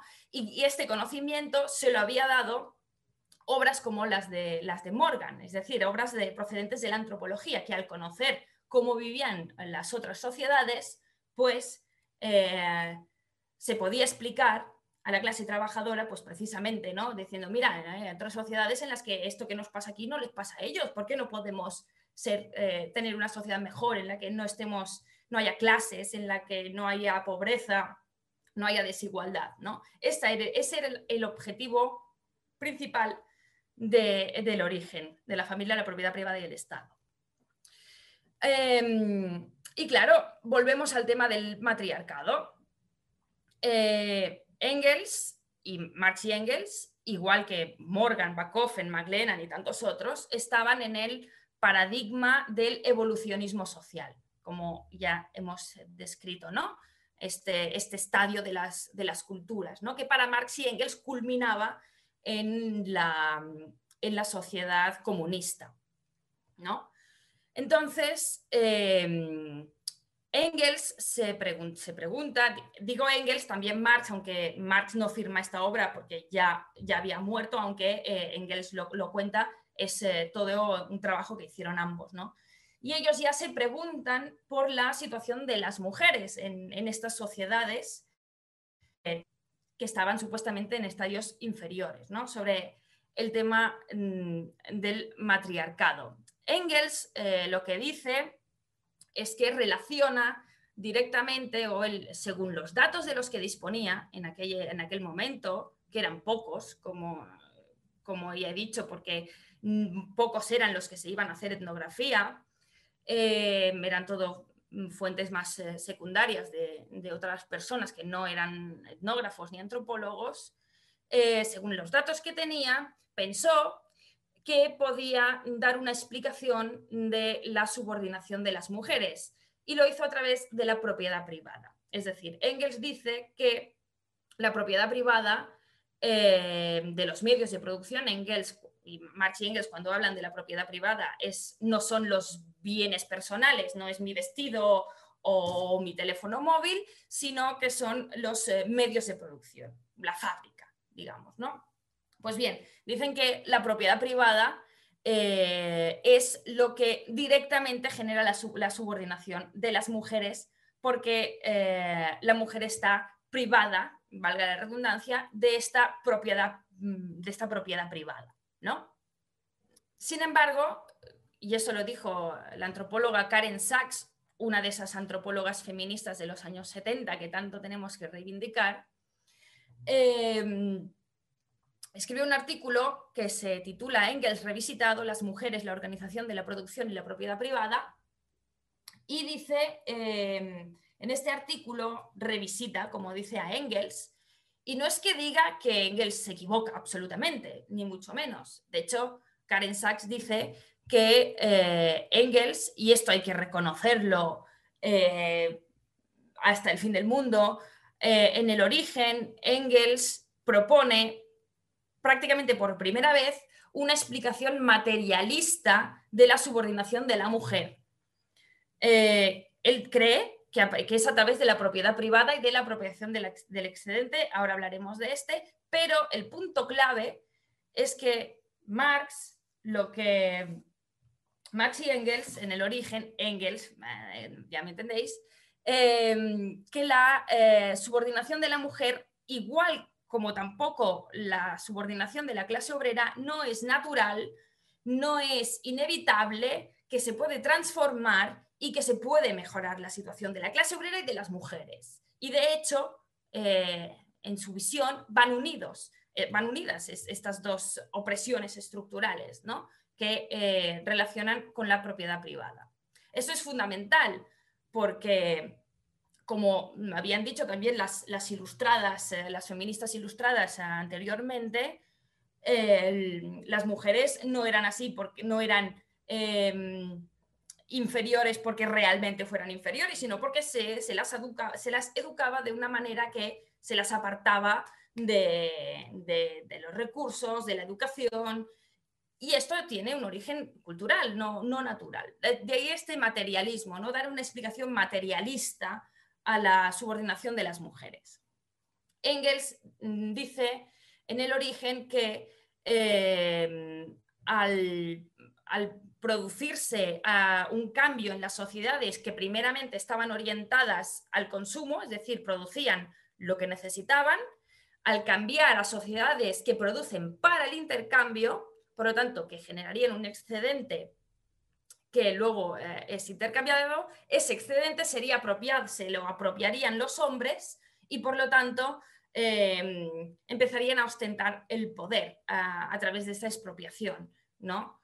Em, Karen Sachs eh, señala que, eh, claro, mm, Engels no tenía tantos datos en aquel momento. Ahora sabemos que que no es ver. Engels, por ejemplo, pensaba erróneamente, como se creía en aquella época, que el hombre había sido siempre el proveedor de, los, de los bienes básicos para la supervivencia a las mujeres y a los niños, pero como explicaba Silvia ahora, sabemos que no, que muchas sociedades cazador-recolectoras era la recolección hecha por las, eh, por las mujeres eh, en gran parte eh, de lo que vivía esta sociedad. Es decir, en esas sociedades principalmente era la mujer la que alimentaba a esas sociedades. ¿no? La caza era una cosa más, más complicada. Y el, aporte de proteínas se sabe ¿no? que era, era pues, menor, ¿no? Y sobre todo era la recolección lo que alimentaba esas sociedades. Que por cierto, sobre el tema de la caza, eh, mm, a, veces también, y eso de proyectar hacia atrás ¿no? nuestras, eh, nuestras cuestiones culturales actuales, en la prehistoria se plantea la caza, cuando veo documentales a veces me, me río, ¿no? Eh, porque pintan a la caza, mm, la caza en época prehistórica como una cosa súper heroica, ¿no? unos tíos con unas lanzas enormes, unos tíos gigantes yendo a, matar un bicho peligroso y gigante.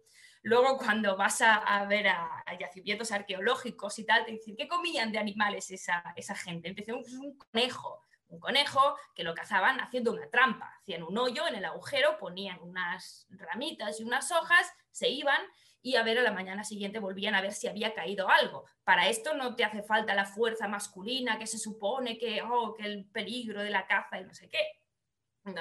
O sea, em, todo, todos estos... Em, mitos o tópicos ¿no? de la mujer que siempre recolecta, el hombre que siempre caza, la caza es lo más importante. Em, todos esos mitos en esta época de Engels perduraban, pero ya ah, han sido, la verdad es que han sido, por los datos y por los estudios, han sido rebatidos. ¿no?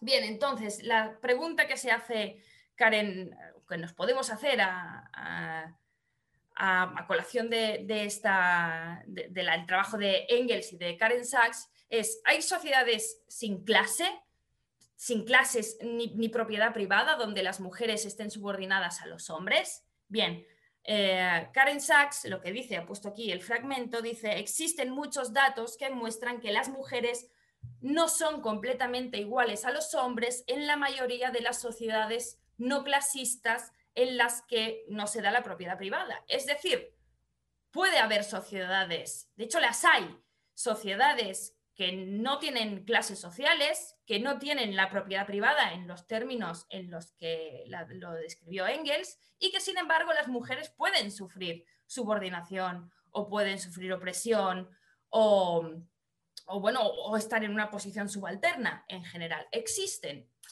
Claro, aquí entonces eh, tenemos un problema. Esto sin perjuicio de que, eh, de que la, voluntad de explicar de forma material la subordinación de la mujer, eh, esto a Engels nadie se, nadie se lo quitará jamás. Y esto lo digo como antropóloga, como feminista, como comunista y como lo que se os ocurra. Porque es un momento importantísimo en el estudio de, de la opresión, de la subordinación de las mujeres. Entonces, siguiente diapositiva, por favor. Bien, Sachs lo que propone, eh, ella fundamentalmente está bastante de acuerdo con las tesis de Engels, pero con matices y tiene que, como ahora, como entonces, en los años 70, cuando escribe Sachs, y había muchos más datos etnográficos, porque los antropólogos y antropólogas ya habían salido al mundo, ya se habían cogido barcos y de todo, y se habían ido muy lejos a investigar sociedades eh, muy raras, raras a nuestros ojos, y habían más datos. Em, y estos datos señalan que no, no es eh, directamente la aparición de la propiedad privada de los medios de producción lo que supuso sí o sí, ¿no? sin, más, eh, la subordinación de las mujeres, sino que más bien es la división sexual del trabajo. Porque hay sociedades sin clases, sin propiedad privada de los medios de producción, pero con una división sexual del trabajo, pero no cualquier división sexual del trabajo, sino la división entre el trabajo doméstico y reproductivo y el trabajo productivo. O sea, por un lado, eh, el trabajo eh, eh, en casa, en el hogar, en la esfera privada y después el trabajo productivo fuera del del hogar. Al ser las mujeres relegadas al primero, ahí es cuando empieza esta posición de subalternidad de, la mujer, cuando es eh, relegada a la esfera privada, aún sin, sin clases. Aunque es cierto, y esto lo señala Sachs, que es verdad que en las sociedades con clases sociales, esta división entre la esfera pública y la privada está mucho más acentuada. De hecho, el concepto eh, de intimidad es de herencia burguesa. Eh, es un, eh, lo que entendemos ahora como vida privada, como intimidad, como espacio privado, eh, es algo que se, fue fraguando a lo largo de la última mitad de, la época medieval con el auge de la burguesía como clase social. Eh, es decir, sí que, que la propiedad privada o el mundo del trabajo en general, la relación con el trabajo es fundamental para comprender la subordinación de las mujeres, pero no es o no es directamente la propiedad privada lo que explica la subordinación de, las mujeres. Porque eh, la igualdad-desigualdad de las mujeres depende de su participación en el trabajo social, está entre comillas para no confundir trabajo social con, lo que entendemos ahora por trabajo social, sino que es trabajo social en el sentido del trabajo fuera del hogar, el trabajo colectivo que haces con, eh, con, el, con el colectivo, ¿no? Que puede ser eh, pues un, clan, la Gens, como se llamaba en, época de, Engels, ¿vale? Y ese trabajo es lo que supone eh, el estatus de persona adulta dentro de la sociedad. ¿Vale? Esto es una idea que tampoco no, es para nada incompatible con, lo que, con, los preceptos ideológicos de Marx y Engels. En, en, la Unión Soviética, una de las primeras cosas que se quiso hacer para acabar con, la subordinación de las mujeres fue su, incorporación a la producción, era importantísima. Eh, eh, incluso antes, en, el epicentro de la era de las potencias industriales en Inglaterra, las mujeres también hay un momento que se incorporan al trabajo productivo. Eh, ¿no? Sin embargo, hay una cosa aquí, porque no es que simplemente se incorpore al trabajo productivo, porque si, si la mujer se incorpora al trabajo productivo, pero sigue teniendo encima de sus eh, hombros la carga del trabajo mm, reproductivo y doméstico, mm, ya no funciona lo de, lo de entrar en el mercado, lo de participar en la esfera pública a través del trabajo para acabar con la subordinación de las mujeres, sino que este trabajo se tiene que eh, el trabajo reproductivo y el trabajo productivo hay que redefinirlos. Y, em, y de hecho voy a leeros la, la última parte del artículo este de, de Sachs que dice, em, para que esto suceda, no, perdón, dice, para una completa igualdad social eh, entre hombres y mujeres, ¿se entiende? El trabajo de hombres y mujeres tiene que ser de la misma clase. Es decir, ¿de qué clase? Tiene que ser la producción de valores de uso social. Para que esto suceda, la familia y la sociedad no pueden seguir siendo dos esferas económicamente separadas en la vida. Producción, consumo, crianza de los hijos y toma de decisiones económicas, todo ello es necesario que ocurra en una sola y misma esfera social. Algo parecido a la gens de los iroqueses, tal como los describe Engels, o como las brigadas de producción chinas durante eh, el gran salto adelante. Lo que ahora es trabajo privado de la familia debe convertirse en trabajo público para que las mujeres lleguen a ser adultas sociales plenas. Así acaba el artículo eh, de, Karen Sachs que he citado. La referencia a China mm, la podemos tratar otro día porque es muy interesante también. Em, y en fin, eh, si pasamos a la siguiente diapositiva, voy acabando ya porque creo que me estoy pasando de tiempo. esto, eh, lo que decía Engels, las matizaciones o los cambios que introduce Sachs tienen importantes implicaciones a nivel político. Seguro que habéis escuchado un montón de veces por parte de, eh, sobre todo hombres, mujeres también, pero sobre todo hombres, que dicen, no, no, es que la subordinación de la mujer esto es una cosa secundaria que se va a solucionar cuando acabemos con, eh, las clases sociales y cuando acabemos con la propiedad privada. Seguro que la habéis escuchado. Bueno, em, si esa gente se leyera a, Sachs y a otras antropólogas feministas y antropólogas marxistas que han tratado el tema, eh, se darían cuenta de que esto no es así. De hecho, ojalá fuera tan fácil eh, que acabando con tan fácil entre comillas, ojalá solo hiciera falta o, para acabar con la opresión de las mujeres eh, fuese una cuestión eh, de acabar con, la sociedad eh, de clases, pero resulta que, no lo es. Esto lo resumo en, dos preguntas clave y aquí acabo esta, esta parte.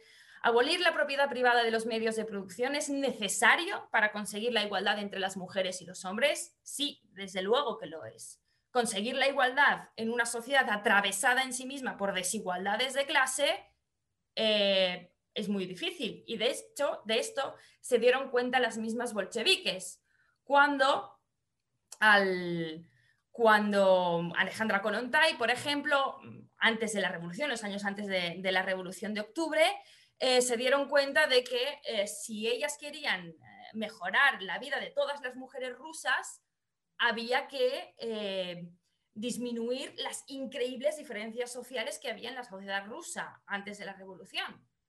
Eh, porque, claro, había tal desigualdad entre las situaciones económicas de las mujeres, aunque las mujeres ricas mm, no pudiesen tampoco disponer a placer de, los bienes de su padre o de su marido, eh, que esto había que incluir otra parte, ¿no? Había que incluir la parte tenían que ir juntos, ¿no? El, luchar por la igualdad de las mujeres y luchar por el fin de la sociedad de clases. Eso lo entendieron muy bien las bolcheviques.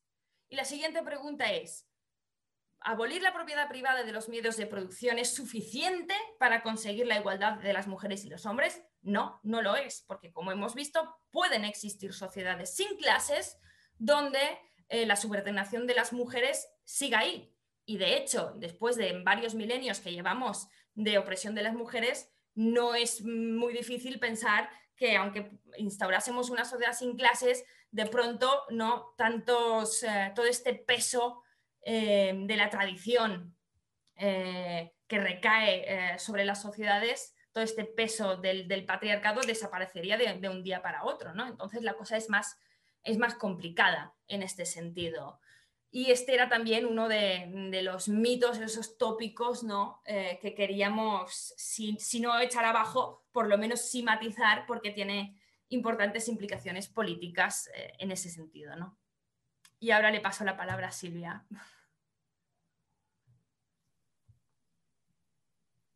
Gracias, Marina. Bueno, eh, creo que, necesitamos muchas, muchas horas para, para poder abordar muchos temas que, en realidad forman parte de los debates, que nunca se profundiza en ellos, mm. que se van repitiendo como mantras y, que, y que, por supuesto, ni son ciertos ni tienen base. Es más, existe investigación que los ha desmontado hace décadas. Entonces, un poco la idea de hoy era mm, iniciar uh, este tipo de, aportaciones y reflexiones y hemos hecho una selección, pero habría muchas otras posibilidades y tal vez en el futuro haremos, haremos más en esta línea.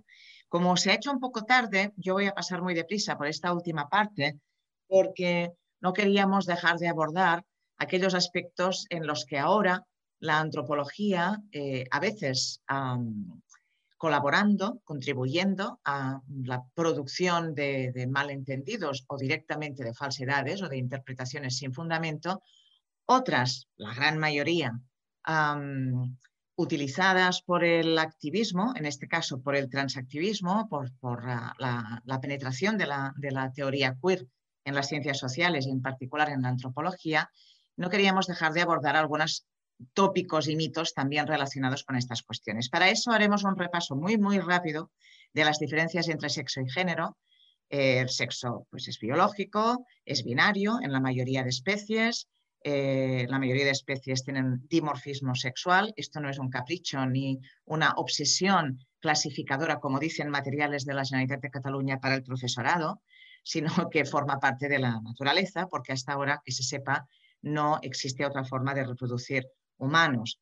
Eh, no voy a entrar en aspectos eh, que no tienen que ver, que tienen que ver con la disociación entre reproducción y persona, eh, pero simplemente recordar que se trata de una combinación de cromosomas sexuales XX o SY, el par 23 determinar sexo y que nos diferenciamos por nuestro sistema reproductor con caracteres sexuales primarios y secundarios, hormonas sexuales diferenciadas, una producción de células sexuales distintas que además se producen por ovulación o por eyaculación con sistemas de producción distintos. Esto eh, lo tendríamos que estar aprendiendo en la escuela primaria. Que el, género es la construcción cultural y aquí la posición de las antropólogas es unánime. No vamos a renunciar al concepto de género. El concepto de género es como el concepto de clase. Creo que Marina lo ha expuesto muy bien Em, porque, nos, porque perderíamos una posibilidad de definir en qué consiste la construcción cultural universal, artificial como construcción que es, de la subordinación y de todos los componentes que la hacen parecer natural y perpetuarse. Y ese es el sistema de género, por encima del sexo biológico.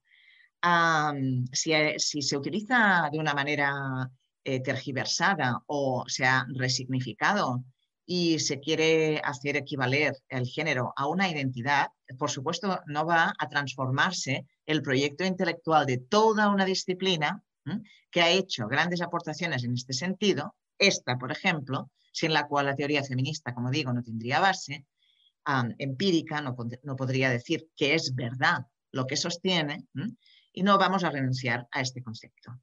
Recuerdo que el género, por lo tanto, es esta construcción que siempre cuenta con la atribución de un estatus diferenciado, un papel más o menos importante, con mayor o menor poder y autoridad, unos roles, unas funciones a desempeñar, unos comportamientos educados y ah, presionados, por supuesto, para que se produzcan de forma natural. Ya hemos empezado diciendo que la cultura es como una segunda naturaleza y claramente unos marcadores externos para diferenciar quiénes son las subordinadas y quiénes están en un papel dominante.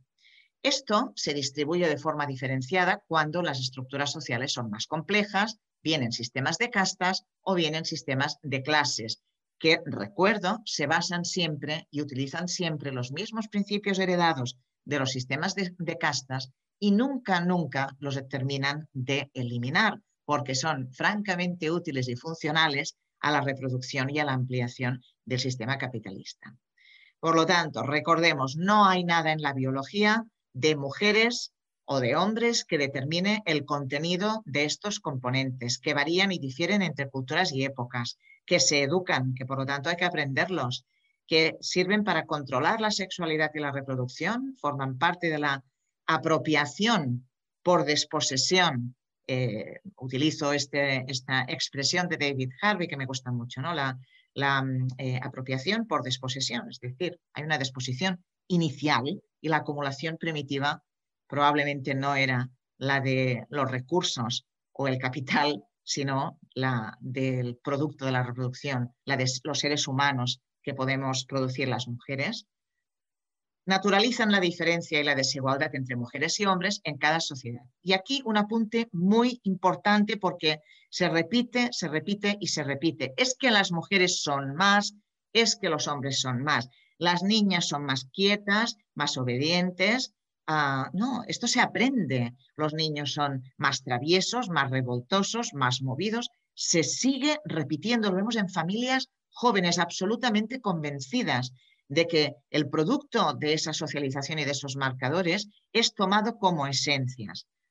El, neurosexismo, la existencia de cerebros rosas y azules hace tiempo que fue superado, pero además es que ahora disponemos de evidencias científicas de la epigenética que han avanzado mucho en el conocimiento de la neuroplasticidad, es decir, las experiencias en la interficie entre el ser humano y el contacto con el exterior, de la experiencia corporal, que incluye la experiencia mental, por supuesto, produce variaciones. Por eso las preguntas sobre las diferencias entre los cerebros de hombres y mujeres, dicen las expertas feministas, neuro, eh, eh, neurólogas y neuroinvestigadoras, que deben formularse Em, siempre de forma correcta.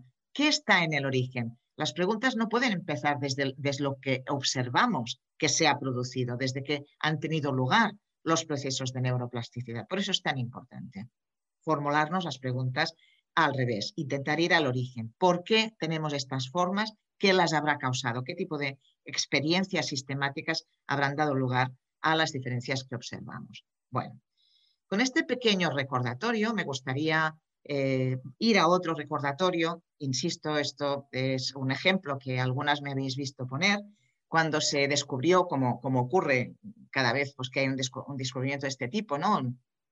en los restos ¿no? de un cadáver de hace 2.600 años y se hace la prueba de ADN que está en cada una de las células de nuestro cuerpo y quedan en nuestros esqueletos una vez muertas pues se vio que, se, que correspondían a una chica no mayor de 13 años, que estaba acompañada de lo que se interpreta que eran armas, que pueden ser también herramientas de caza, por ejemplo, o incluso pueden ser herramientas rituales. No lo sabemos porque no conocemos para nada el contexto cultural, pero se interpreta que pueden ser armas. Por eso, hasta la prueba de ADN se había interpretado que el, entierro, que, este, que esta tumba pertenecía a los restos o contenía los restos de un chico, porque llevaba armas. Entonces estamos proyectando nuestra idea de cómo son las sociedades y cuál es la división del trabajo, a pesar de que sabemos que hay variaciones enormes en aquello que consideramos eh, de hombre o de mujer en tradiciones culturales diversas en el mundo. Bueno, resulta que en el momento en que se descubre que es una chica, se produce una nueva proyección, aquellas analogías de las que hablábamos. Entonces debe corresponder a lo que Marina ha dicho antes, debe corresponder a una guerrera amazónica. Cuidado que esto se descubre en Siberia. Afortunadamente, ¿eh? Eh, podemos mm, simplemente hacer una regla de tres y ver cuántas proyecciones culturales contiene esta interpretación. Esto luego se publica como ciencia. Bueno, estamos rodeados de este tipo de proyecciones en ciencia. Ah, por ello, nos indica claramente cómo proyectamos un género a partir de una cultura heredada que es la nuestra, que no necesariamente los ojos de la investigadora están libres de esos prejuicios. Lo que necesita es triangular su información para evitar, o al menos controlar, eh, las interpretaciones espontáneas que produce, que siempre están basadas en su propia cultura y herencia cultural. Vale.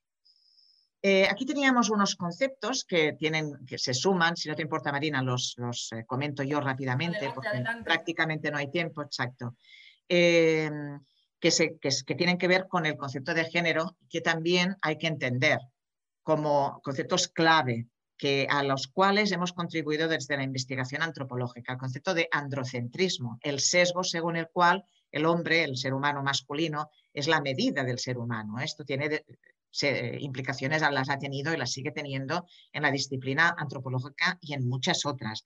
A veces el propio feminismo participa de ese sesgo cuando esencializa y dice las mujeres somos más esto o somos más lo otro. Y generalmente lo que produce son definiciones esencialistas basadas en el contraste de lo que es el hombre. Por lo tanto, no nos interesan, pero es interesante que nos analicemos nosotras mismas también a partir de este eje de análisis. Y finalmente, y no tenemos tiempo para ello, el concepto de interseccionalidad, que es de los más pervertidos incluso en las leyes en leyes ya aprobadas y anteproyectos de leyes, como los que ahora ha presentado el Consejo de Ministros y que esperemos que nunca se aprueben, contienen un concepto de interseccionalidad que es una burla del concepto acuñado por Crenshaw, por Kimberly Crenshaw. El concepto de intergeneracionalidad no es una suma de opresiones y privilegios, o bien de opresiones, discriminaciones por un lado y ah, privilegios y ventajas por el otro, no es, no es una rueda automática.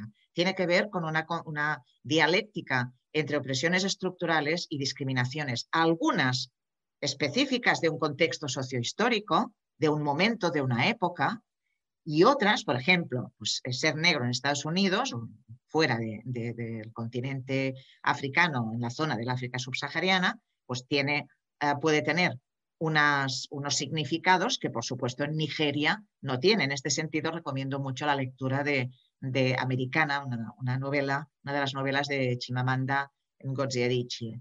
Eh, esto es interseccionalidad.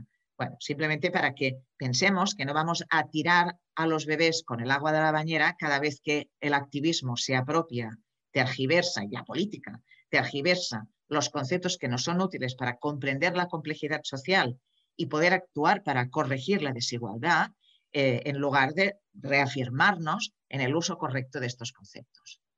Aquí tenéis una muestra muy rápida de, formas, miles en los que se em, verifica el género. Las actitudes, los vestidos, las composiciones, las marcas sobre los cuerpos, las marcas sobre la ropa, las eh, formas mm, específicamente destinadas a las mujeres, los espacios, etcétera, cómo se, los movimientos, pero también hay hombres, ¿eh? también hay hombres aquí, supongo que los estáis viendo en espacios de em, mayor de toma de decisiones, rodeando a Angela Merkel, en espacios pues, caminando tres metros por, delante de sus esposas en una de las fotografías o de sus parientes, unos hombres masai en el centro de, la imagen con vestidos largos, las mujeres van con la cabeza rapada, bueno, unos espacios femeninos de trabajo, etcétera, etcétera.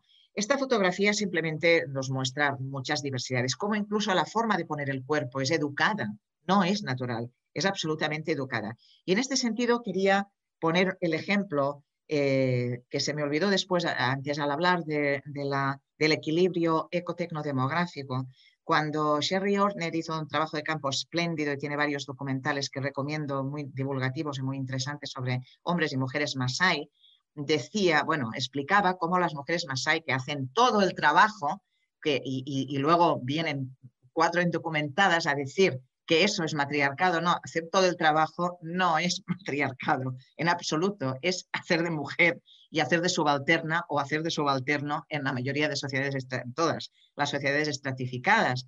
Em, entonces, las mujeres más hay que hacen todo el trabajo eh, siempre, los hombres trabajan hasta que se casan, muy jóvenes. le preguntaban a Sherry Horner si sus hermanos podían heredar. Es decir, eh, no sé, hay varias obras ¿no? que hablan, de que es Lerner, una de las más conocidas del nacimiento de la conciencia feminista, pero también pues, eh, esta idea del origen del patriarcado, o esta idea, por ejemplo, de teorías sociológicas que piensan que quienes tienen que preocuparse por procurar su subsistencia no tienen tiempo para pensar y son como una especie de infrahumanos ¿no? que necesitan ser ilustrados por clases superiores. Bueno, todo este clasismo que impregna estas interpretaciones sociales Ah, también es necesario desmontarlo. Hoy no tenemos tiempo para ello, pero prometemos otro webinar para hacerlo. Las mujeres Masai ah, le preguntaban a Sherry Horner, oye, tú en tu sociedad, ya que te dejan ir a viajar sola, y hacer estas cosas tan raras que vienes aquí, pasas un tiempo con nosotros, tú puedes heredar como tus hermanos. Bueno, a lo mejor tienen tiempo para pensar también. Y esas mujeres que hacen todo el trabajo repiten un mito terrible que se parece a la expulsión del paraíso. Las mujeres eran eh, terribles, antes había un matriarcado, dominaban a los hombres, se lo comían todo, dejaban a los hombres sin, comida eh, y bueno, eh, transgredían todas las normas que los dioses habían previsto, etcétera, etcétera.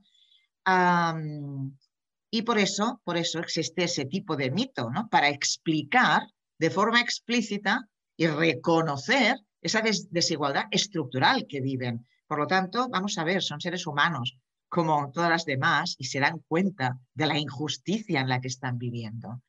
Se crean o no se crean el mito. Y otra cuestión importante, como decía, la presión demográfica, otro mito que existe sobre cazadores recolectores, no en el caso de Masai, que son ganaderos, es esta idea lineal, evolucionista de hace 150 años, de que a medida que las mujeres van adquiriendo educación, van teniendo menos hijos. Bueno, esto es absolutamente falso. Lo digo porque es otra de las cosas que se repiten. Ah, la sociedad de, caza-recolección es, por definición, una sociedad antinatalista que utiliza todos los métodos posibles, exactamente igual que los que, de los que disponemos en la sociedad contemporánea, para espaciar los nacimientos y cuando las mujeres paren, que lo hacen solas y alejadas del grupo, deciden si vuelven con un hijo o hija o no vuelven, etcétera, etcétera. Simplemente dejo esto apuntado porque es necesario que, superemos los mitos del siglo XIX. y para terminar, ahora sí, son casi las nueve, bueno, es esta idea de que desde los primeros hallazgos ¿no? a las investigaciones actuales, pues finalmente, ¿qué podemos concluir? La biología puede ser el destino si la sociedad la interpreta así y la cultura lo naturaliza, pero siempre es al servicio de un modelo productivo y una estructura social, donde hay unos que detentan el poder y otras que no. Y, esta, y esto que digo es muy importante porque de la misma manera que sabemos que se aprende a ser hombre y a ser mujer desde Margaret Mead, que los comportamientos afectivos sexuales son diversos y, se perciben de manera diversa en diversas sociedades y algunas lo han hecho mejor que las sociedades occidentales, que hay que centrarse en entender cómo se construye el acceso sexual de los hombres a las mujeres para entender el lenguaje de la violencia sobre ellas, que, como dice Marcela Lagarde, el lenguaje de la violencia nunca se equivoca de sexo sobre el que ejercerse, que, como dijo Diana Russell, eh, ya fallecida, que fue eh, la, investigadora que acuñó la palabra feminicidio, ¿no? Debe entenderse como una solución final supremacista de, los hombres sobre las mujeres, eh, no es matar mujeres, sino lo femenino, recordar el lenguaje extremo que recuerda la subordinación, y me vais a permitir una provocación. Relina Connell, una socióloga trans, trans um, femenina, reconoció en alguna ocasión que probablemente su, um, su problema venía de, tenía otro origen, pero que le había permitido experimentar cuando tenía un buen passing y la tomaban por una mujer, ¿no? la hegemonía de, la masculinidad en cada rincón y en cada apartado y en cada momento de su vida, acuñó este concepto tan útil de masculinidad hegemónica, pero también de masculinidad dominada. Pierre Bourdieu habló de la dominación masculina y cómo se necesita identificar al dominante y al dominado, y esto nos lleva a preguntarnos, ¿dónde están las mujeres cuando se habla de disidencias sexuales, de disidencias de género. ¿Y qué es investigación antropológica? ¿Qué, es, ¿Qué dice la investigación antropológica? ¿Y cómo se interpreta la investigación antropológica? Tres pinceladas finales y cerramos. Cerramos nuestra exposición y, nos quedamos por si alguien quiere quedarse diez minutos más y hacer preguntas o algún comentario. Se habla mucho porque se acude a la antropología a buscar eh, respuestas de otras culturas también eh, supuestamente mejores han reconocido un tercer, cuarto, quinto género, etc. ¿no? Se habla mucho sobre todo de las hijras en India, Pakistán y Bangladesh, de los, las o los zapotecas en México, etcétera, para justificar eh, esta especie de nuevo innatismo de las almas en cuerpos equivocados, etcétera, a los que hay que disciplinar incluso quirúrgicamente para adecuarlos a esas almas.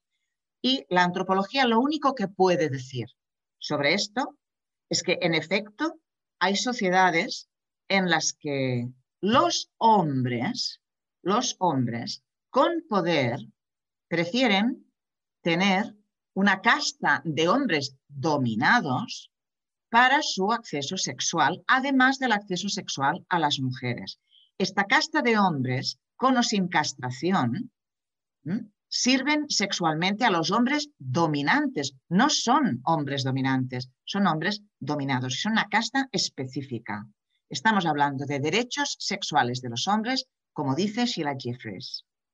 Estamos hablando de grupos, espacios y funciones específicas al servicio de derechos sexuales de los hombres sobre hombres con menos poder ah, que les sirven sexualmente. Primera situación. Segunda, hombres, hombres y hombres. Segunda situación. En algunas culturas, de forma individual y no grupal, algunos chamanes inician un proceso de se ha llamado siempre inversión de roles en los que como método de, acceso y mediación entre el mundo de las divinidades, el mundo de, lo espiritual, de lo no visible, de lo desconocido, y el mundo real, el mundo terrenal de las personas, de las mujeres y de los hombres, requieren de su doble naturaleza para poder realizar esta función, incluso pueden llegar a adoptar formas, marcadores, marcadores externos ah, femeninos, tomar un esposo, etc. O una esposa. ¿eh? Entonces, estamos hablando de un segundo tipo de situación que es individual, con una función individual eh, que tiene que ver con eh, una, eh, una, disposición de individuo adulto, ¿no? individuo adulto, no de niños reclutados de ciertas castas para convertirlos en ah, una casta sexual al servicio de hombres poderosos, sino que son dos procesos completamente diferentes que, que tienen funciones y contextos completamente diferentes. Hay que preguntarse siempre por el estatus y sobre todo, ¿dónde están las mujeres? ¿Dónde están las mujeres? Antes de que nadie me diga, entonces son homosexuales, digo la última cuestión eh, antropológica, la, última pincelada eh, que compartimos hoy, y es que las categorías de la orientación sexual son categorías muy recientes. Muchas prácticas sexuales eróticas ah, y autoeróticas que son clasificadas de una manera en una cultura o no son clasificadas o son clasificadas de otra manera en otra cultura. En eso también consiste la riqueza de la diversidad cultural y por lo tanto es interesante que sigamos divulgando los conocimientos que tenemos, que son muchos y que pueden y tienen la obligación de seguir creando esa tensión productiva entre la antropología y el feminismo para fundamentar mejor el pensamiento y mejorar sin duda la acción ante los grandes enemigos imprevistos que, a los que tenemos que hacer frente ahora. Muchísimas eh, gracias por estar aquí dos horas. Tenemos algunas preguntas, podemos contestar algunas preguntas. Desde Fiestas de Cataluña mm, podemos eh, eh, dar paso pues, a algunas preguntas que tenemos pues, en el chat o en, en, la, en preguntas y respuestas. Voy a dejar de compartir y nos veréis a nosotras ahora en un momentito. Hemos querido abarcar muchas cosas, pero lo que queríamos hacer hoy era abrir el paraguas eh, o el abanico, si queréis, y de alguna manera mostrar nuestra preocupación, a veces enfado eh, o a veces desesperación directamente para ante, claro, ¿no? Eh, decisiones tipo, no vamos a utilizar nunca más la, palabra género, ahí viene, es el origen de todos los males, o bien eh, antes cuando las mujeres eh, mandaban el matriarcado, o bien las mujeres son así, o bien las culturas tienen, algunas culturas tienen yo que sé cuántos géneros y entonces de ahí se deduce que no, esto va de otra cosa. Mm, nos dicen que lo dejemos aquí, son las 9 y 5. Agradecimiento absoluto a las que nos habéis soportado esta tarde em, y vamos a, vamos a explicar mejor algunos de los conceptos sobre los que hemos tenido que pasar mm, inevitablemente por encima. Y prometemos un segundo, un segundo webinar, eh, tal vez, tal vez basado en preguntas que recibamos de, son tantos, son tantos, temas que si nos ponemos a hablar sobre, sobre la, mitos sobre la maternidad, que la antropología hecha por tierra, bueno. Siguiente. Siguiente. Teníamos tantos temas, disculpad el tiempo que se nos ha ido, pero es que hay tantas cosas de las que hablar y son cosas tan profundas y, con tanta enjundia que, bueno, hemos hecho lo que hemos podido. Yo creo que más o menos, ¿no? Hemos abierto un abanico. Hemos abierto, sí, hemos, hemos abierto la veda ya y estamos, como sabéis, a, disposición vuestra para, contestar o para eh, asesorar o para debatir. Muchísimas gracias. Vamos a dejar aquí este webinar. Que tengáis un muy buen descanso, merecido para todas. Hemos luchado mucho este año, ha sido un gran año. También hemos aprendido mucho y compañeras, nos vemos en septiembre. Adiós.